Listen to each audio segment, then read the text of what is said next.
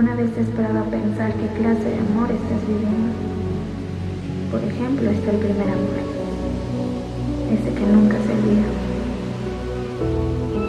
el que deja marca, el que deja huella, ese que sirve de comparación para todos los que vienen después.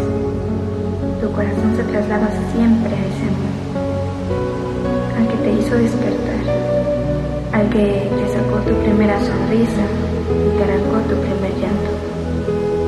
Después está el amor impensable, el que jamás imaginaste, el de dos personas tan diferentes, tan opuestas, tan incompatibles.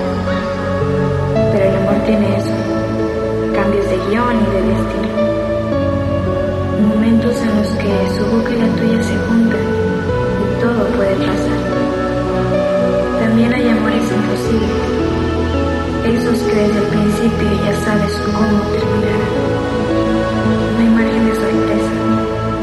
Es un amor suicida, kamikaze y con línea de meta. Igual que los amores de una noche, en los que empiezan de madrugada con dos copas y acaban por la mañana con una nota en la nevera. Ha sido increíble.